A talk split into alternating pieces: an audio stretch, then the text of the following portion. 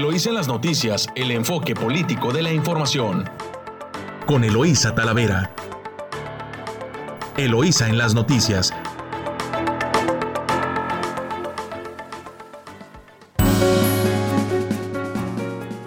Muy buenos días, hoy ya viernes 13 de agosto, viernes 13 de la suerte.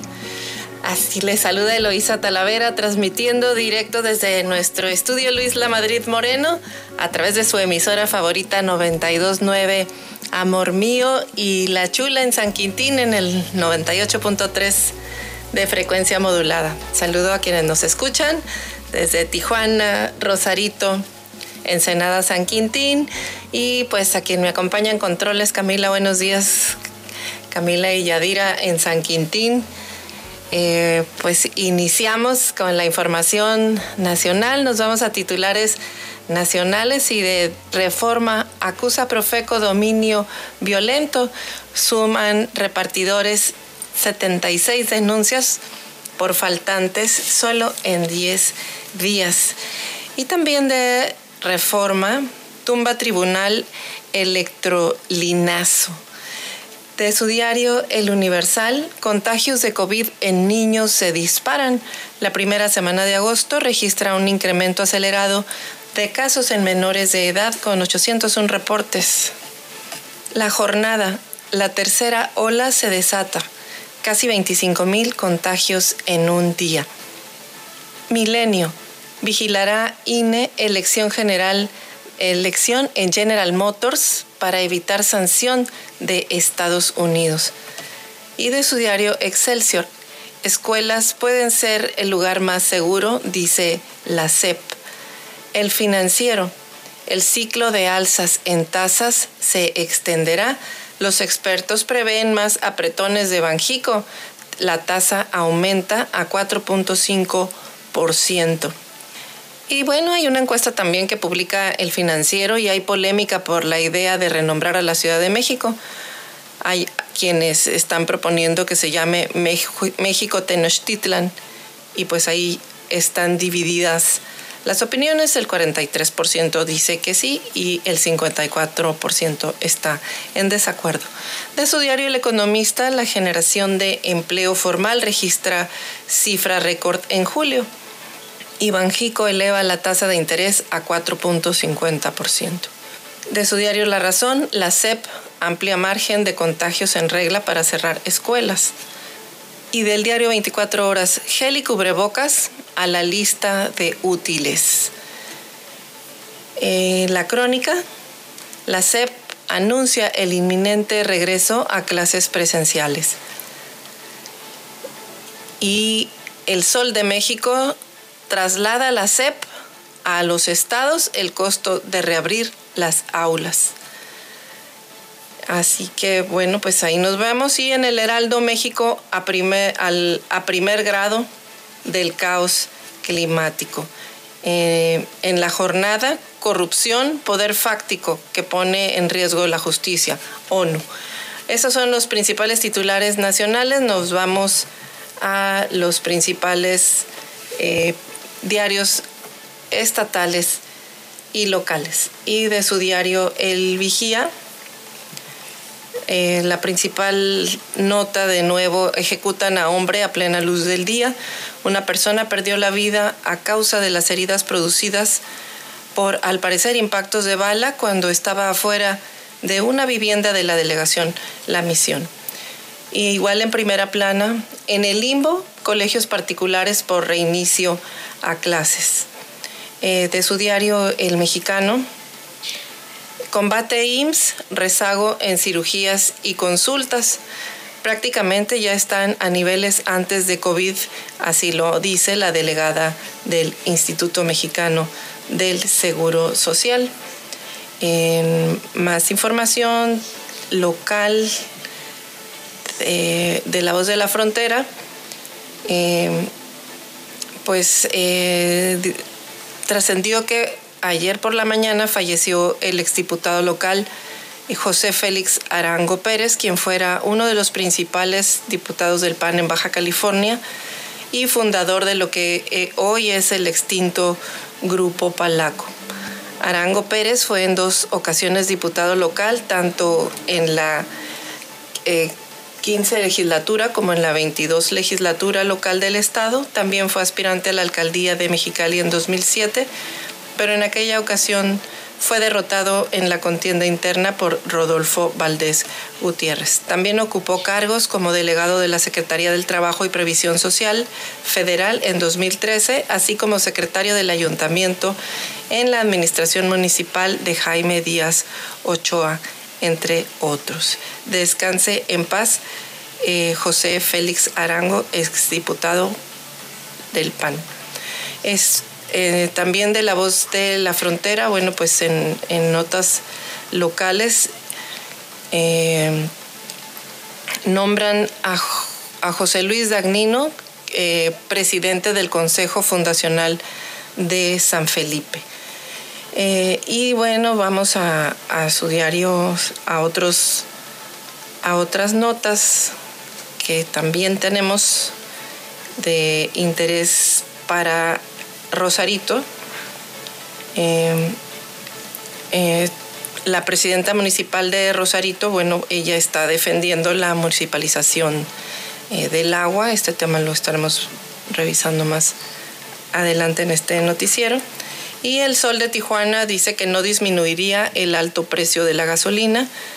Eh, también del mismo Sol de Tijuana liberarán a más de 50 presos en Baja California. Eh, y bueno, eh, continúa también la vacunación de la segunda dosis, dosis Pfizer y AstraZeneca en Tijuana.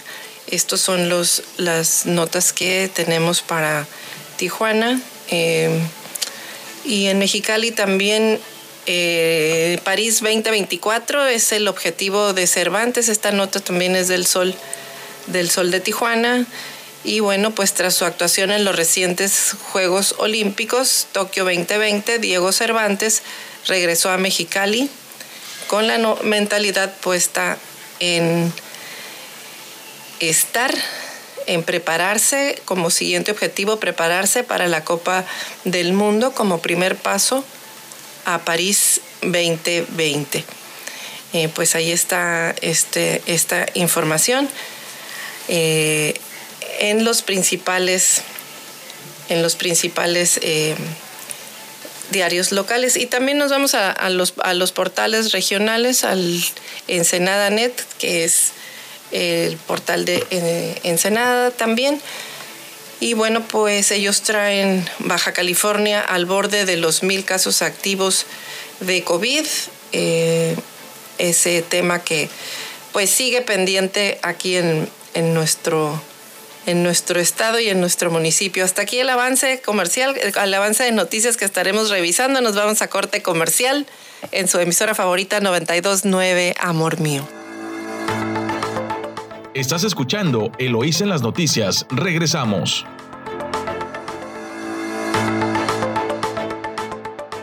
Estamos de vuelta en su noticiero Eloísa en las noticias en 929 Amor Mío eh, su estación favorita. Vamos con más información. Y bueno, pues aquí no disminuiría el alto precio de la gasolina. Eh, ni en el corto ni en el mediano plazo se prevé que baje el precio de la gasolina en Baja California. Lo estimó un profesor investigador del Colegio de la Frontera Norte, Rigoberto García Ochoa el especialista adscrito al Departamento de Estudios Urbanos y del Medio Ambiente señaló que influye en el valor del energético de Baja California la vecindad con California, estado que vende uno de los combustibles más caros de Estados Unidos. Además, indicó que es poco probable que el gobierno de México disminuya la tasa de IEPS o el IVA en las gasolinas, que representan casi el 50% del valor del combustible, debido a la necesidad de recursos que tiene la administración federal. Pues es lo que, lo que comentábamos, que el valor del energético pues influye eh, en la vecindad con California, que es uno de los estados más caros, y pues no se ve la, la intención del gobierno federal de recaudar menos recursos. Eh, y en el tema de liberarán a más de 50 presos en Baja California, pues el secretario general de Gobierno del Estado, Amador Rodríguez Lozano, informó que se espera que poco más de 50 personas sean liberadas anticipadamente de las cárceles de Baja California por tener buena conducta y cuyos delitos son menores eh, dentro del programa Libertad para hacer justicia. Hace como dos meses anunciamos la creación de un programa que se llamaba Libertad para hacer justicia, donde íbamos a hacer un análisis de todo el personal que se encuentra recluido en el sistema penitenciario para ver sus condiciones, para quienes, ver quienes ya cumplieron con más de las dos terceras partes de su condena, a quienes no son ni secuestradores ni depredadores sexuales, y quienes se encuentran en condiciones para poder aplicar la preliberación anticipada y la libertad anticipada, comentó. Señaló que las personas acusadas por delitos graves como secuestro o abuso sexual no aplica la preliberación y las personas que se encuentran en prisión en una cárcel de Baja California tendrán que haber cumplido con buena conducta y los estudios psicológicos para readaptarlos socialmente una vez liberados.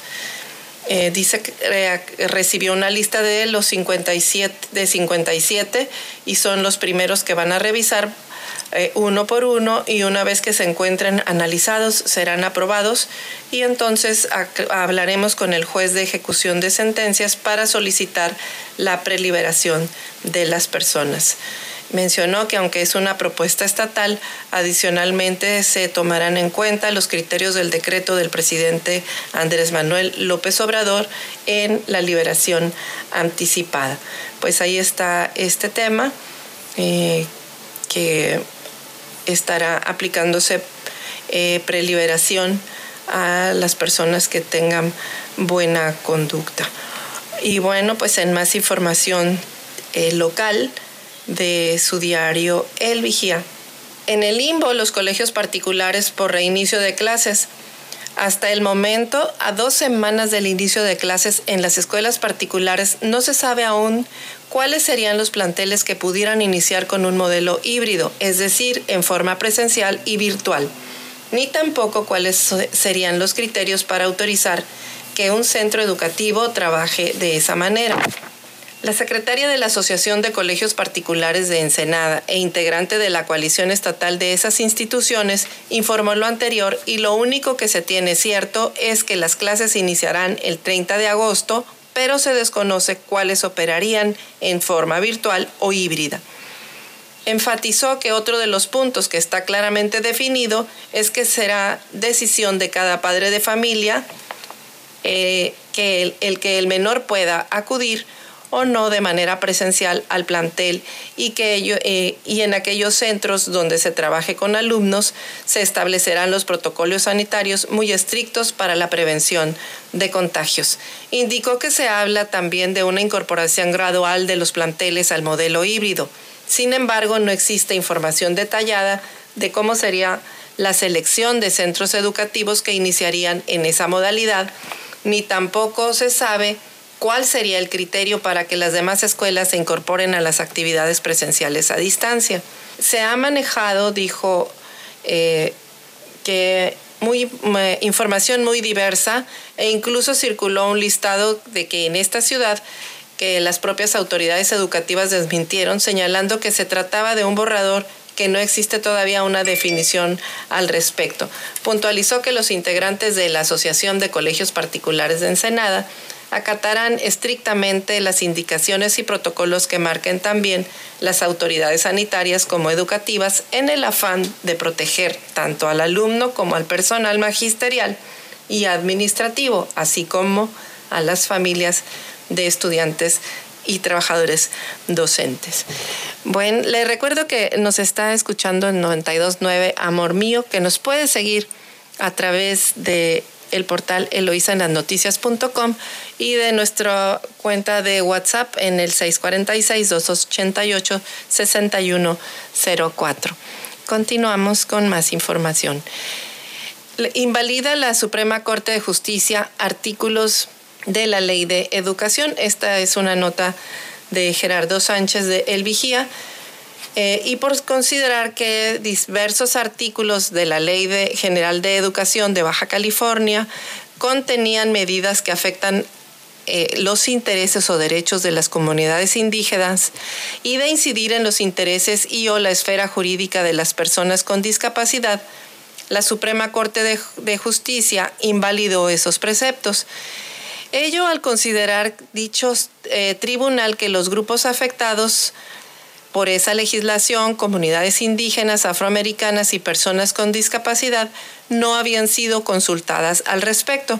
En sesión del tribunal, el pleno, eh, del Tribunal Pleno invalidó el capítulo sexto denominado de la educación indígena, que van de los artículos 31 al 33, y del capítulo octavo denominado Educación Inclusiva, ambos del título segundo de la Ley de Educación del Estado de Baja California, que fue expedida mediante decreto número 188, publicado el 28 de diciembre de 2020. La Suprema Corte de Justicia determinó que esos preceptos invalidados contenían medidas susceptibles de afectar directamente los intereses o derechos de las comunidades indígenas y de incidir en los intereses y o la esfera jurídica de las personas con discapacidad, por lo que existe la obligación de consultar dichos grupos previo a la expedición de la ley de conformidad con los artículos segundo de la Constitución General sexto del Convenio 169 de la Organización Internacional del Trabajo sobre, sobre Pueblos Indígenas y Tribales y 4.3 de la Convención sobre los Derechos de las Personas con Discapacidad. Pues ahí está, los regresaron eh, a revisar la plana, los diputados locales tendrán que revisar este tema y el propio gobierno del Estado. Pues a pizarrón, a pizarrón con la ley de educación. El agua y la tierra en lo ético y lo jurídico, también de Gerardo Sánchez.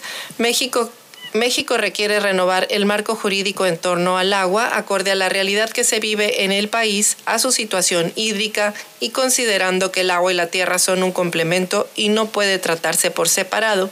Así lo afirmó Alejandro Cervantes Beltrán, reconocido especialista y experto en el tema de las aguas nacionales, quien impartió una conferencia al respecto en el Tribunal Unitario Agrario número 2. El catedrático también de la Universidad Autónoma de Baja California en la Facultad de Derecho, Cervantes Beltrán, expuso que a casi 30 años de la creación de la Ley de Aguas Nacionales, es importante reflexionar sobre los resultados, ya que el modelo de gestión en México, bajo el régimen de concesiones, separó el agua de la tierra, dando resultados positivos en algunos casos y en otros incrementó la brecha de la desigualdad social. Otro de los puntos a considerar, refirió, es que en México la gestión del agua por cuencas hidrológicas se ha visto debilitada por el ejercicio centralista de la Comisión Nacional del Agua, donde desde la Ciudad de México se emiten criterios generales para todo el país, dejando de lado las distintas realidades que se viven en cada región, así como sus complejidades.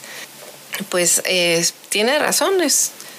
No es lo mismo aplicar las reglas a un estado del sureste del país que tienen lluvias eh, abundantes en, su, en sus en a lo largo del año a una zona desértica como es casi todo el norte todo el norte del país y que pues obviamente por la, por la orografía y por el clima pues debe haber medidas y administración diferente de un recurso pues tan escaso como es el agua y que en este tiempo también es un recurso de seguridad nacional. Y continuando con el tema de el COVID, que pues ya nos tiene en semáforo amarillo en Baja California de nueva cuenta, pues el hogar es el primer filtro, así lo establece el secretario de Salud en el Estado, explica que la carta de consentimiento informado que deberán firmar las madres y padres de familia les debe comprometer a ser corresponsables de la salud de niñas y niños. Así que eh, Explicó que al, firmar el documento el padre de familia se compromete a ser corresponsable ya que si su hijo está enfermo, pues llevarlo al médico para tener mayor seguridad eh, con los niños que convivirán, en una, que convivirán en él y pues que se busca que sea un ambiente seguro. También explicó que al firmar el documento el padre de familia se compromete a ser corresponsable y que si su hijo está enfermo, pues llevarlo al médico Eh, también, si los padres mandamos a nuestros hijos a la escuela, los revisamos, les preguntamos si tienen síntomas y signos de COVID, pues va a venir eh, en la carta que tienes eh, de consentimiento informado, pues que si tienes fiebre, te duele la cabeza, te duele la garganta, tienes pérdida de olfato, ese es el primer filtro. El primer filtro entonces es en casa, antes de salir a la escuela. El segundo filtro será el ambiente escolar, mientras que el tercero será durante la actividad académica, por lo que se creará que los niños se creará en los niños la cultura de cuidarse, pues será obligatorio utilizar el cubrebocas en todo momento, situación que no sucede en, en otros ámbitos sociales. Añadió también que la carta compromiso es un documento de colaboración para evitar la mayor probabilidad de que existan cadenas de transmisión y un compromiso de los padres de familia con su comunidad, pues eventualmente los niños tendrán que regresar a clases presenciales. Mencionó que es competencia de la Secretaría de Educación dar a conocer cuáles serían las escuelas que iniciarán las clases presenciales a partir del 30 de agosto informó que ya están seleccionándose.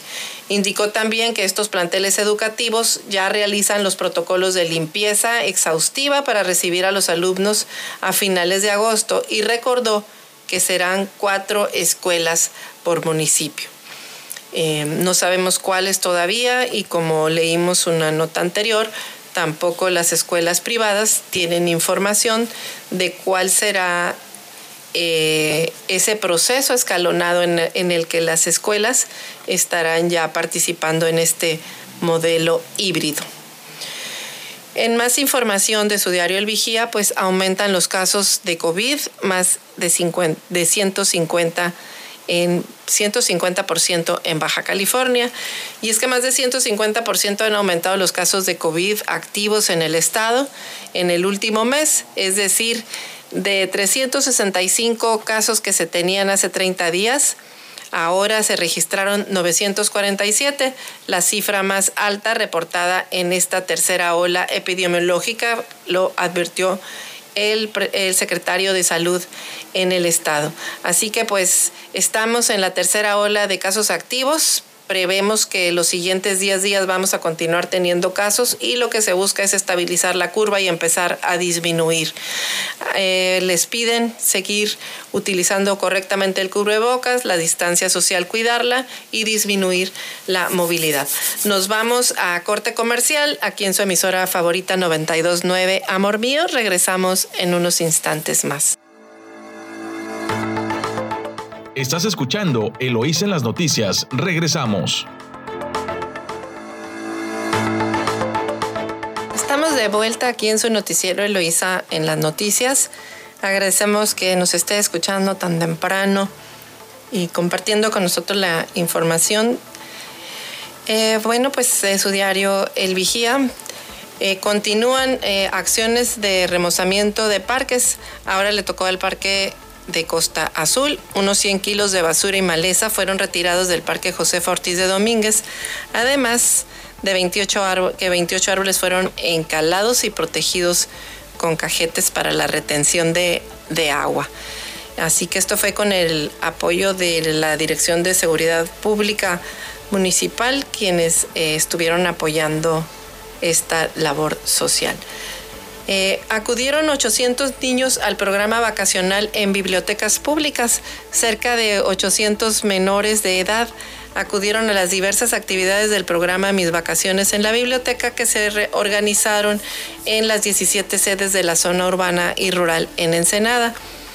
Eh, Lucía Garaizar Rodríguez, titular del Instituto Municipal de la Cultura y el Desarrollo Humano, indicó que la asistencia obtuvo una serie de conocimientos y desarrollaron importantes habilidades de manera creativa y, y divertida, lo que les permitirá reforzar las materias en los programas de estudios escolares y además obtener aprendizajes nuevos. El director también eh, coordinador de la red de bibliotecas explicó que a diferencia de otros años el programa pues estuvo ajustado a distintos horarios en las bibliotecas es donde hubo mayor demanda para integrar a grupos pequeños y cumplir con las medidas sanitarias.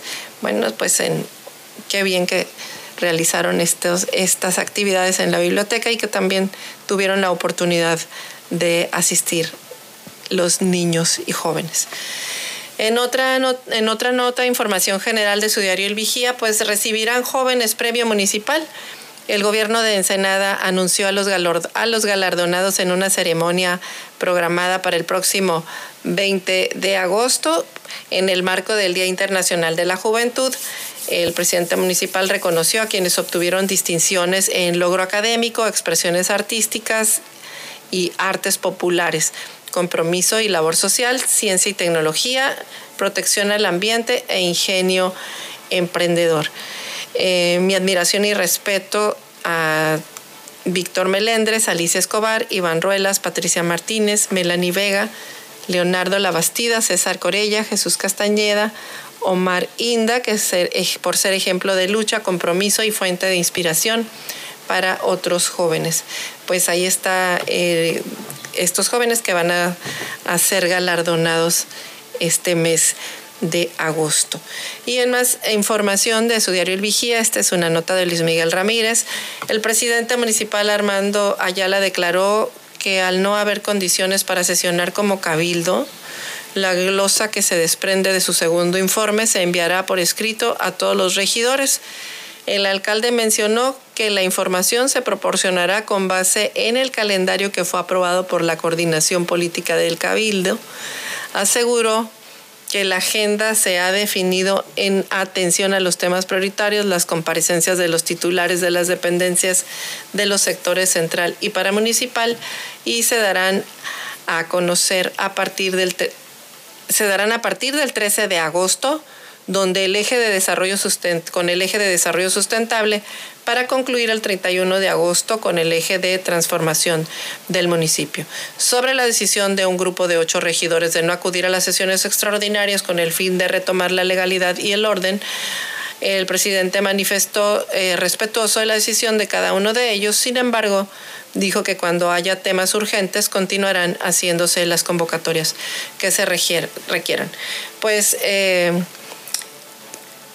tremendo que no haya eh, un trabajo consensuado en el cabildo ensenadense, puesto que todos los regidores son representan a la población, son los representantes sociales de la comunidad de Ensenada, son los que quienes nos representan a todos los ciudadanos.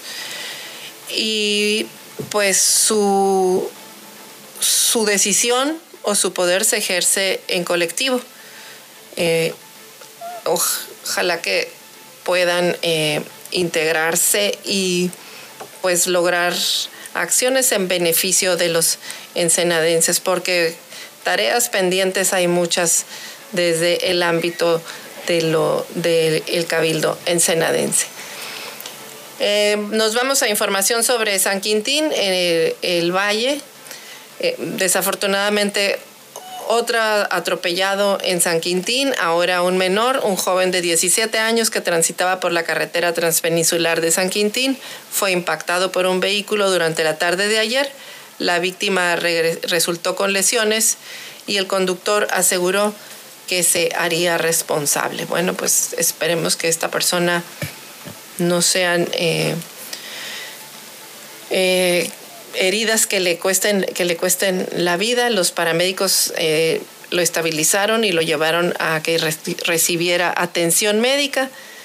Y bueno, pues eh, quien lo atropelló, pues por lo menos se regresó a dar la cara y atender a este menor accidentado.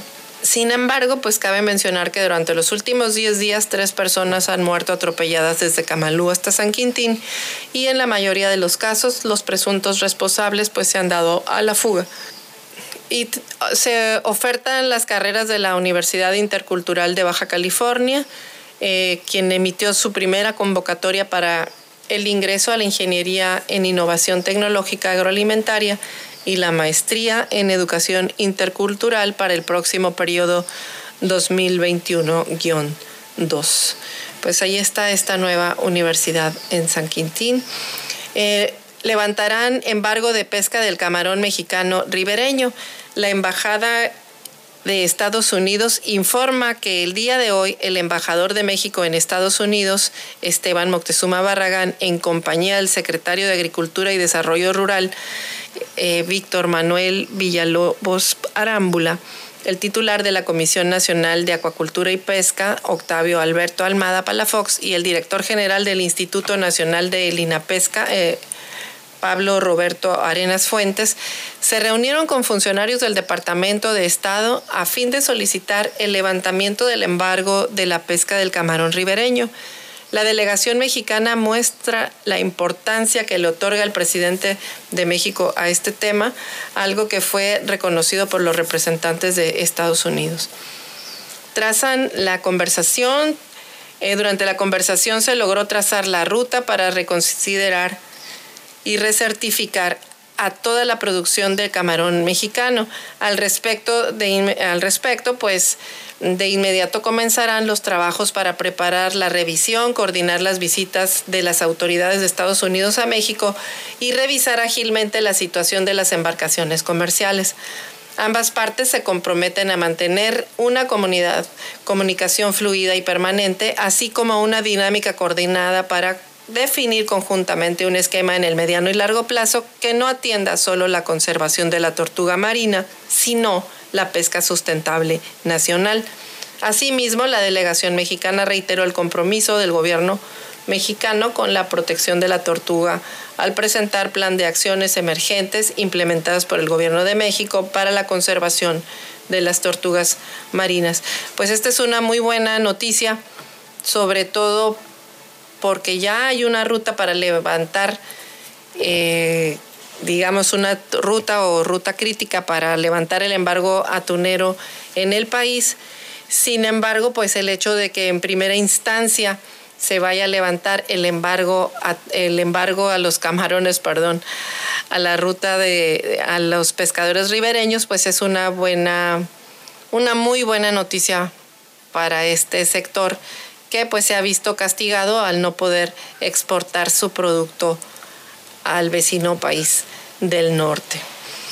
Em, en más información, eh, aseguran casas en San Felipe por captura ilegal de Totoaba. Pues siguen las trampas, también luego nos andamos quejando. Mire usted, escuche usted, por la presencia de redes agalleras, buches de Totoaba en estado fresco, congelado así como un arma de como un arma, un chaleco táctico y radios de comunicación, pues fueron asegurados cinco inmuebles de San Felipe por la Fiscalía General de la República. La Fiscalía especializada en materia de, de, delincuencia organizada aseguró cuatro inmuebles donde localizó este tipo de artes de pesca utilizadas para la pesca de la totoaba. También había distintos trozos de carne de totoaba en los predios, pues la autoridad federal localizó un arma de fuego tipo rifle, un chaleco táctico, un teléfono celular y radios de comunicación. Ah, también la fiscalía aseguró un establecimiento comercial tipo abarrotera donde presuntamente se comercializaba pepino de mar, buche de totoaba y se exportaban estos productos de manera irregular a China. Según la fiscalía, estas especies endémicas se encuentran reguladas por la Convención sobre el Comercio Internacional de fauna y flora silvestre. Eh, la posesión de este producto marino, así como su posible exportación irregular, agregó, pues son hechos que la ley señala como delito de delincuencia organizada con la finalidad de cometer ilícitos contra el medio ambiente. Así que pues el, el aseguramiento detalló pues es el resultado de una investigación realizada en forma conjunta con la Agencia de Investigación Criminal y Policía Federal Ministerial de la Fiscalía Federal, con el apoyo de la Unidad de Inteligencia Naval y el Centro de Fusión de Inteligencia de la Secretaría de Marina Armada de México y la Procuraduría Federal de Protección al Ambiente en contra de una organización criminal transnacional dedicada a cometer este tipo de ilícitos. Pues ahí está, enhorabuena, eh, porque los, de, los, los eh, Aseguran, sin embargo, pues eh, insisten estas personas en seguir eh, haciendo este tipo de actividades, desafortunadamente. Bueno, pues eh, nos vamos a corte comercial, regresamos con más información en unos minutos aquí en su emisora favorita 929 Amor Mío. Estás escuchando Eloís en las noticias, regresamos. Nuevamente, muchas gracias por escuchar a su emisora favorita 929 Amor Mío y a La Chula en San Quintín en el 98.3. Eh, estamos con más información y eh, escuche usted, eh, resulta que también ayer nombraron a titulares de los órganos técnicos del Congreso de Baja California. También fue instalada la Comisión de Educación del órgano legislativo. Así que ayer el Congreso del Estado aprobó también el calendario de la segunda de la glosa del segundo informe de gobierno que iniciará el 30 de agosto, nombró a titulares de tres órganos técnicos y se instaló la Comisión de Educación. Así que a partir del lunes 30 de agosto los funcionarios de la administración estatal comparecerán eh, ante la vigésima cuarta legislatura para informar el estado que guardan las dependencias a su cargo en cumplimiento de la glosa del segundo informe de gobierno que fue enviado eh, por el gobernador Jaime Bonilla Valdés.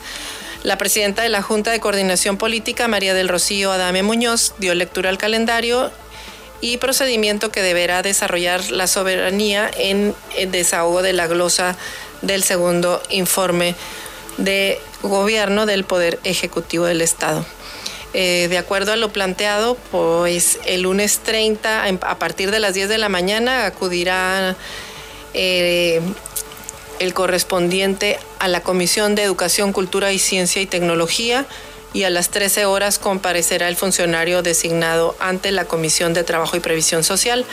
La glosa continuará el jueves 2 de septiembre con la Comisión de Educación a las 10 de la mañana y continuará el mismo día a la una de la tarde con la Comisión de Justicia. El lunes 6 de septiembre eh, también estará la Comisión de Desarrollo Económico y Comercio eh, Binacional eh, y continuarán el 9 de septiembre con la Comisión de Desarrollo Social y Asuntos Indígenas y por la tarde la Comisión de Salud. Pues ahí está la glosa y los titulares de los órganos que fueron presentados y que tomaron protesta ayer eh, es Hugo Rubalcaba en comunicación social eh, y también en la comisión de, bueno, él es el titular de la, de, la dirección de comunicación social del Congreso del Estado. Eh, también nombran como administrativo del área Luis Gilberto Gallego Cortés y en Contraloría Interna a Hugo César Amador Núñez. Eh, así que eh, quedó, eh, previo a la sesión también se instaló la Comisión de Educación, Cultura, Ciencia y Tecnología de esta vigésima cuarta legislatura del Estado de Baja California y la encabeza la diputada Dunia Montserrat Murillo López. Este órgano legislativo lo integran también los diputados eh, de los distintos eh, partidos políticos. Bueno, pues esta es como va el Congreso ya organizándose, la nueva legislatura, eh, y pues así está. También en, una nota estatal de su diario El Mexicano, pues costará 10 pesos el transporte en Tijuana, bajan la tarifa del CID por relanzamiento, serán aplicables en transbordo desde la terminal Insurgentes, así como en rutas troncales y express. Esto como parte de la etapa de relanzamiento del sistema integral del transporte de Tijuana. Pues ahí, ahí está este, esta información también. Y bueno, pues nos, nos empezamos también con información eh, nacional y en el tema, pues en el, el, tema educativo es el que va a estar eh, pues muy presente porque es en este mes en donde precisamente se está buscando que inicien las clases presenciales. Como eh, pudimos eh, notar, pues no hay claridad todavía em, en cuál es el calendario establecido en el Estado, pero pues así está en el nivel nacional y estaremos, bueno, pues eh, la próxima semana revisando este tema mucho más a detalle. Sin embargo, bueno, pues vamos a ver temas que están preocupando también por los niños y es que a los niños los atrapan los videojuegos en línea. Eh, los videojuegos en la computadora o en los teléfonos inteligentes, las películas o series y leer contenido no relacionado con la escuela, pues son algunas de las distracciones que los padres de familia han detectado en las clases, clases a distancia. Y la verdad, ¿quién no ha visto a los chiquillos hacer trampa? Tienen a, a la maestra eh, pues sí, en línea, los está viendo en clase, pero ellos están jugando y si no les ponen atención, pues eso es lo que hacen muchos chiquillos. Así que pues ya los cacharon, chamacos. De acuerdo a Kaspersky, la firma de ciberseguridad en México, el 57% de los padres de familia afirma que sus hijos se distraen regularmente en las clases en línea. De ese porcentaje, el 51% detectó que se distraen con videojuegos, el 34% ve películas o series y el 15% lee libros o artículos que no están relacionados con lo académico. Los videojuegos han captado el interés de los niños y muestran, se muestran más proclives a ver en YouTube. La gerente de ventas de consumo en México de Kaspersky Comento, hemos notado la disposición de los niños a pasar más tiempo en YouTube. El tema de los videojuegos ha crecido muchísimo desde, esta, desde que está disponible en los celulares. Los videojuegos en computadora también han tenido un gran, gran crecimiento. Las desventajas de que los, padres, de que los, eh, que los padres ven en el aprendizaje en línea, mencionó Tapia, eh, son que los niños pasan demasiado tiempo frente a la pantalla una disminución en la calidad de la educación y la dificultad de trabajar remotamente con menores que estudian en casa. Al 60% de los papás mexicanos les gustaría un esquema híbrido en el que regresen a clases y el 23% no quiere que sus hijos continúen la educación en línea. Según la encuesta de Kaspersky, eh, más de la mitad de los docentes dice que la calidad de retención que los, eh, que los niños para los materiales educativos ha disminuido. El 67% de los profesores se sienten más cómodos impartiendo su clase de manera presencial, eh, en tanto que el 63% de los alumnos encuestados pues quiere tomar clases presenciales. Pues así está este, lo que está sucediendo, uno de los, de los puntos de vista también de las cosas que suceden en casa y pactan, eh, también esta es nota de su diario Reforma, pactan regreso a clases pero cauto y voluntario. Las autoridades educativas del país preparan con la Secretaría de Educación Pública el regreso a clases el próximo 30 de agosto, pero de manera voluntaria, gradual y escalonada. A pesar del alto número de contagios de COVID para las autoridades educativas federales, el retorno a las aulas es inminente y necesario por lo que hoy firmarán con autoridades estatales el protocolo a seguir.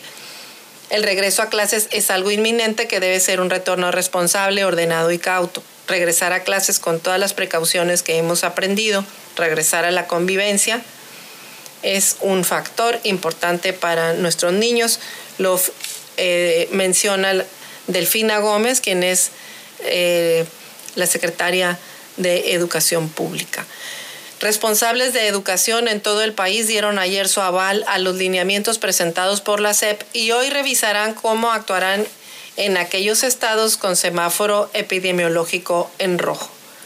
Joel Ramírez, secretario de Educación en San Luis Potosí, dijo que es deseable el regreso a clases presenciales, pero que no puede ser obligatorio en un contexto de altos contagios, de ahí la necesidad de una carta responsiva.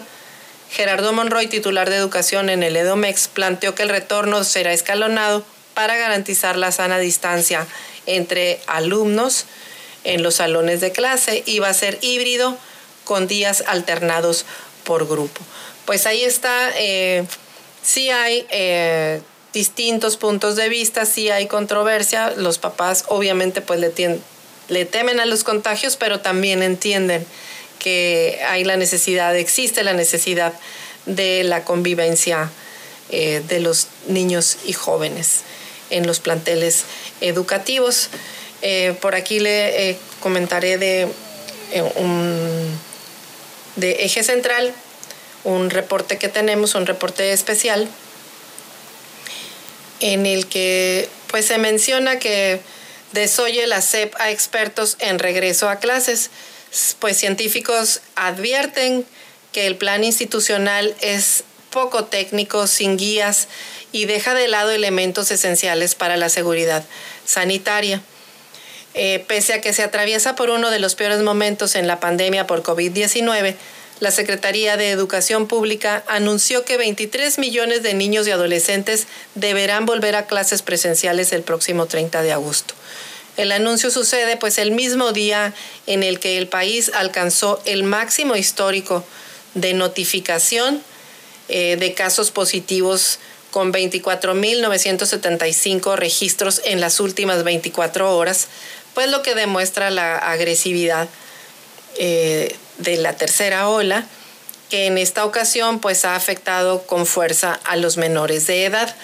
La CEP publicó con la Secretaría de Salud una guía de regreso a clases que incluye medidas desactualizadas que no coinciden con los consejos de expertos en el tema dentro del país y de otras naciones que han logrado un modelo de reapertura pues más seguro.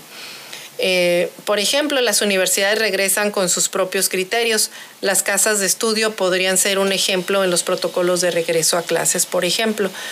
Pues dice Rafael Bojalil, quien es inmunólogo mexicano, eh, advierte que las cifras oficiales eh, son más bajos que en, lo que, en lo que en lo que en realidad hay y se refiere a los contagios, pues existe un subregistro que en un pésimo, es un pésimo momento para reabrir las escuelas cuando el número de contagios pues va hacia arriba eh, y de manera vertical es el énfasis que ponen o lo que o lo que hace eh, pone, pone duda los expertos y organizaciones internacionales coinciden en que el regreso a clases presenciales pues es fundamental para el desarrollo físico, intelectual y emocional de los niños. Sin embargo, pues las condiciones y los lineamientos con los que se pretende, pretende hacerlo la Secretaría de eh, Educación Pública pues en opinión de los expertos son inaceptables. La guía de 10 puntos para la reapertura programada el próximo 30 de agosto y que dio a conocer la secretaria de educación, pues es muy vaga, muy somera, muy imprecisa, lo dice el virólogo y epidemiólogo de la Universidad Autónoma de San Luis, quien asegura que no es una guía ni son estrategias para poder llevar a cabo un regreso seguro a clases. Eh, el riesgo de salud eh, también este, mencionan pues que se puede abrir una escuela pública incluso sin vacunas, siempre y cuando se siga un protocolo. El plan de la SEP ante un semáforo naranja, pues es, es muy light, muy rosado. Así que pues aquí continúa la polémica. Eh, nos vamos a corte comercial y regresamos con más, más de este tema aquí en su emisora favorita 929 Amor Mío. Estás escuchando Eloís en las noticias. Regresamos.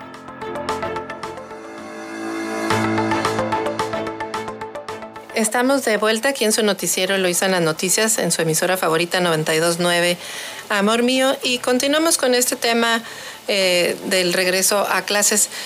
Y en las universidades, eh, en este reporte especial, se menciona que las universidades deberán ser el ejemplo a seguir. Cada casa de estudios asume sus propios protocolos ante la tercera ola de COVID el nuevo coronavirus o esta variante Delta eh, que está eh, teniendo pues un, alta, un alto desempeño en contagios, por decirlo de alguna manera. Cada universidad está tomando sus propias decisiones y protocolos. Por ejemplo, la Universidad de Guadalajara y la Escuela de Artes de Yucatán ya comenzaron clases de forma virtual. La Autónoma del Estado de México tiene la posibilidad de que algunos talleres y prácticas se realicen de forma presencial, de forma escalonada y hasta con un 50% de aforo. La UNAM no regresará a clases presenciales hasta que haya tres semanas de semáforo verde. Este, estoy convencido que en las universidades, al menos en las autónomas, cada una debe tomar sus propias decisiones en función de la consulta con sus expertos. Así lo comentó Rafael Bojalil, eh, que forma parte del grupo de expertos de la Universidad Autónoma Metropolitana de la UAM. Nos reunimos para sugerirle al rector general los caminos él, además eh, de tener, sostener reuniones con el sindicato y con el colegio académico. En la UAM, el personal de confianza está en sus oficinas y los investigadores ya han regresado a sus laboratorios y con jóvenes de servicio social en las carreras de medicina y en enfermería, nutrición y otras, tienen un grupo de monitores de salud, pues que han ido a los centros de vacunación a vacunar. Así que pues todo esto se ha planeado y se ha hecho experimentos para recalcular los aforos y ventilación. No estamos improvisando. Eh, y así que Bojalil considera que las universidades con sus expertos deberían de ser el ejemplo de lo que hay que hacer y cómo. Pues ahí está, este tema lo abordaremos eh, más a detalle la, próxima semana.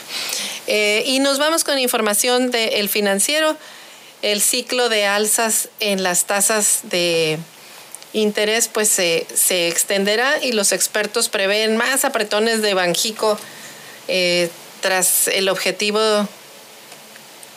de, subir la tasa y bueno, ya la aumentaron a 4.5 4.5%. El Banjico elevará aún más la tasa de referencia en las próximas reuniones de política monetaria, coincidieron expertos.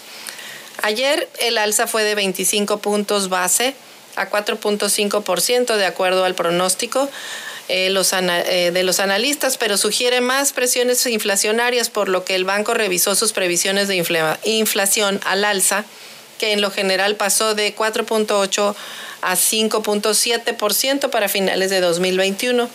Además, prevé que la, inflación converja a la meta de 3% hasta el primer trimestre de 2023.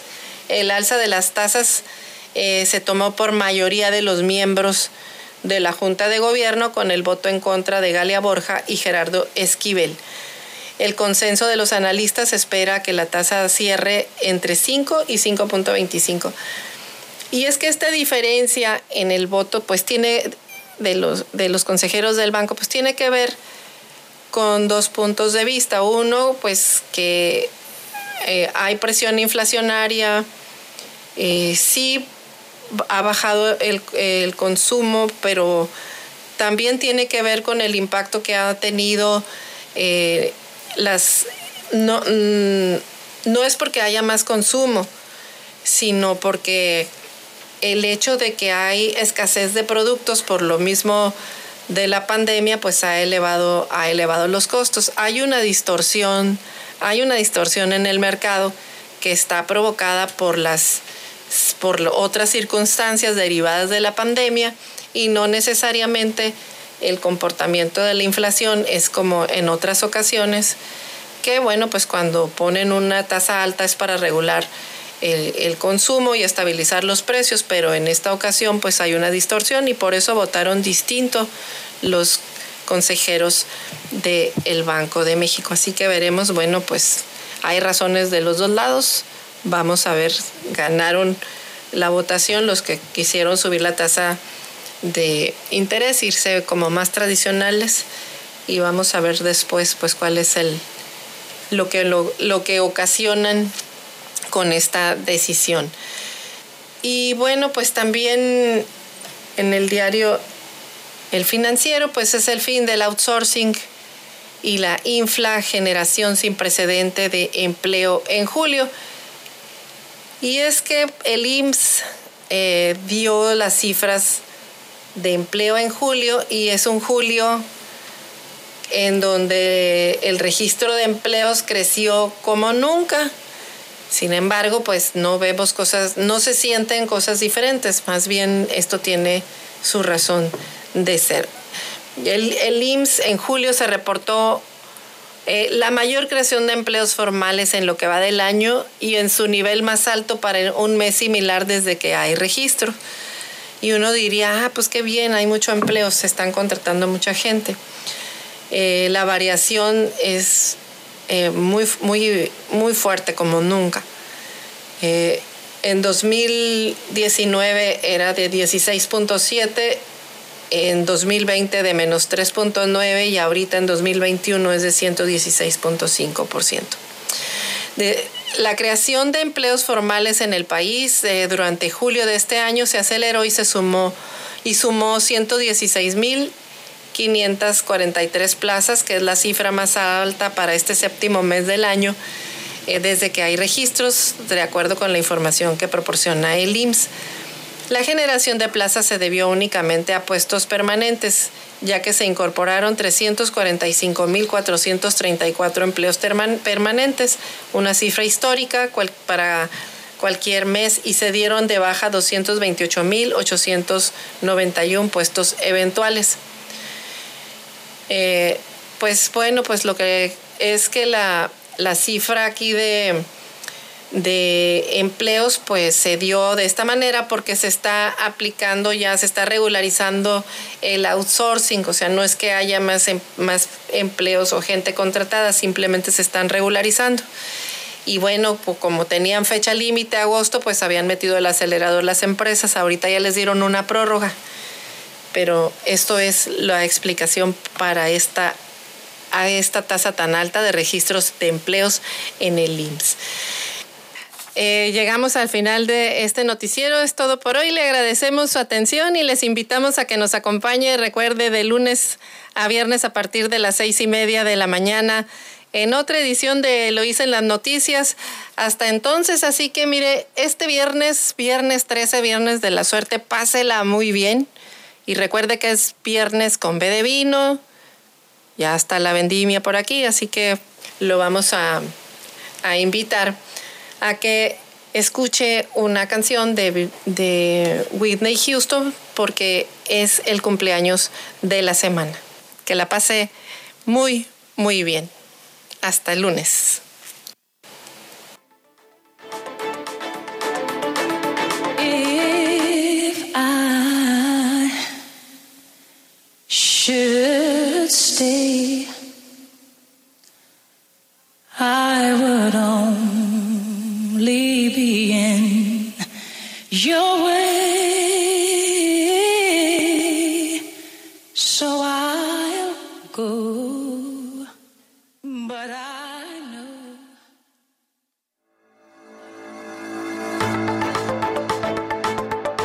Eloísa en las noticias, el enfoque político de la información. Sintonízanos todas las mañanas de lunes a viernes a las seis y media en Amor Mío 92.9 FM y La Chula 98.3 FM. Visítanos en eloísenlasnoticias.com.